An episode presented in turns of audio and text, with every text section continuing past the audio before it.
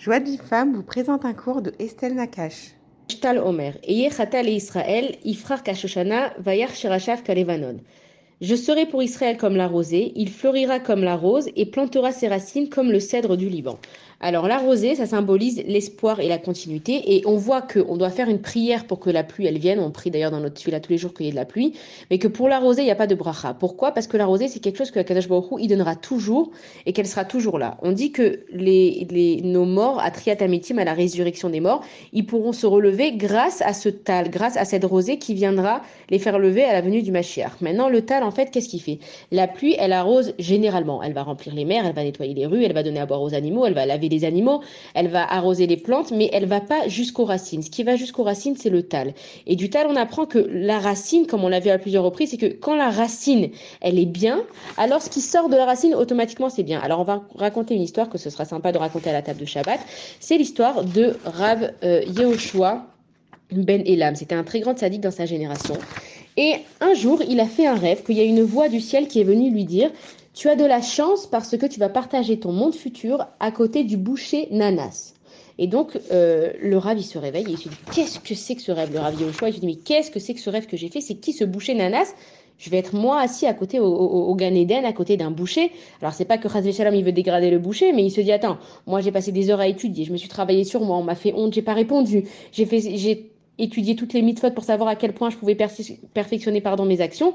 Comment ça se fait que je suis assis à côté d'un simple boucher Et donc il arrive à la yeshiva, c'est à la midi attendent qui donne le cours, et il leur dit alors voilà, je ne vais plus faire cours dans cette yeshiva jusqu'à ce que je trouve un boucher qui s'appelle Nanas et que quand j'aurai posé ma question, je pourrais revenir étudier. Alors là, les étudiants, ils le regardent ils disent, mais qu'est-ce que c'est que cette histoire encore?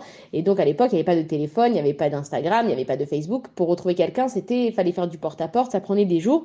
Mais les étudiants, ils ont compris que c'était où ça, où il y avait plus chiour, il y avait plus cours dans la yeshiva. Donc, ils font du porte-à-porte pendant plusieurs jours, ils font des kilomètres. Est-ce que vous savez où il habite ce boucher Nanas etc. Et jusqu'à ce qu'ils arrivent à trouver où il arrive, euh, où il habite ce boucher. Et donc ils reviennent chez le Rav, il lui dit Rav, ça y est, on l'a trouvé, il habite dans tel et tel village. Le Rav ni une ni deux, il prend ses affaires et il va dans ce village. Et donc il s'assoit là-bas dans la choule. Et les Talmidim, ses étudiants, ils lui disent voilà, on, va le chercher, ne bougez pas. Et donc les étudiants, ils arrivent tous comme ça. Euh, euh, devant la boucherie et le boucher il les regarde de loin et il se dit mais qu'est-ce que c'est que cette histoire? Est-ce que je vais vendre tellement de viande aujourd'hui? Et il rentre et lui dit voilà vous êtes bien euh, Nanas? Il dit oui c'est moi Nanas. Il dit alors venez avec nous notre rave il a une question à vous poser et il veut plus nous enseigner tant que il vous lui avez pas répondu à sa question. Alors là, le boucher, il le regarde, il lui dit quoi? Moi, je je, je, j'ai jamais étudié un livre de ma vie. Vous voulez que je vous dise quoi, votre rave? C'est une mauvaise blague, vous voulez me faire euh, honte, je vais aller devant lui, il va me poser une question, je vais avoir l'air d'un idiot. Et les étudiants lui disent non, non, ne vous en faites pas, il a une question à vous poser, il faut que vous veniez. Bon, bah, le boucher, il n'a pas vraiment le choix. Il va, il les suit, il les suit, et il arrive à la choule, et quand il arrive à la choule, il voit le rave, il est impressionné par la grandeur du rave, et il lui dit que voilà rave, et vous m'avez fait venir jusqu'ici, et je suis désolé, moi je suis personne, et qu'est-ce que vous avez besoin, j'espère que je peux vous aider. Et le rave lui dit, voilà, j'ai rêvé que toi et moi, on allait avoir la même partie dans le monde futur qu'on allait partager notre temps ensemble. Il lui dit, j'aimerais savoir, qu'est-ce que tu as fait qui mérite que tous les deux on soit à côté? Il lui explique, il lui dit, voilà, moi je suis un grand rave, sache que j'étudie toute ma vie, je fais attention à tout ce que je fais, je réponds jamais à personne, qu'est-ce que toi t'as fait? Et là, le boucher lui dit, bah, je, je, moi j'ai rien fait, je suis dans ma boucherie, je coupe de la viande, je dis bonjour, je dis au revoir. Il lui dit, non, raconte-moi, qu'est-ce que tu fais, raconte-moi ta vie.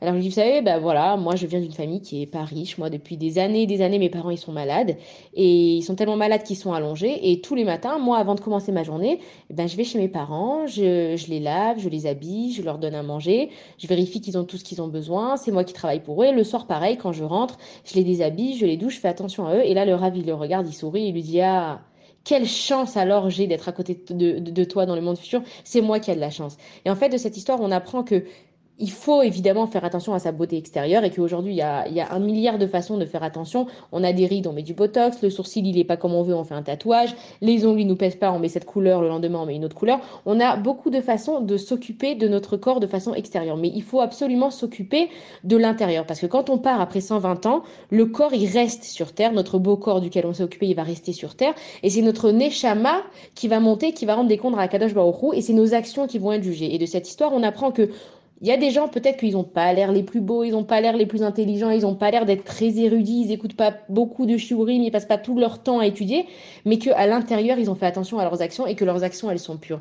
Et c'est ce que la Tal, elle vient nous apprendre, qu'une fois que les racines à l'intérieur de nous, elles sont bonnes, c'est comme un fruit.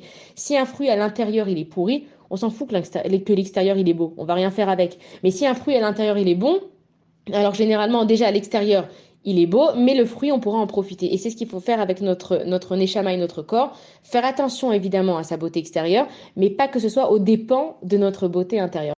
Pour recevoir les cours Joie de vie femme, envoyez un message WhatsApp au 00 972 58 704 06 88.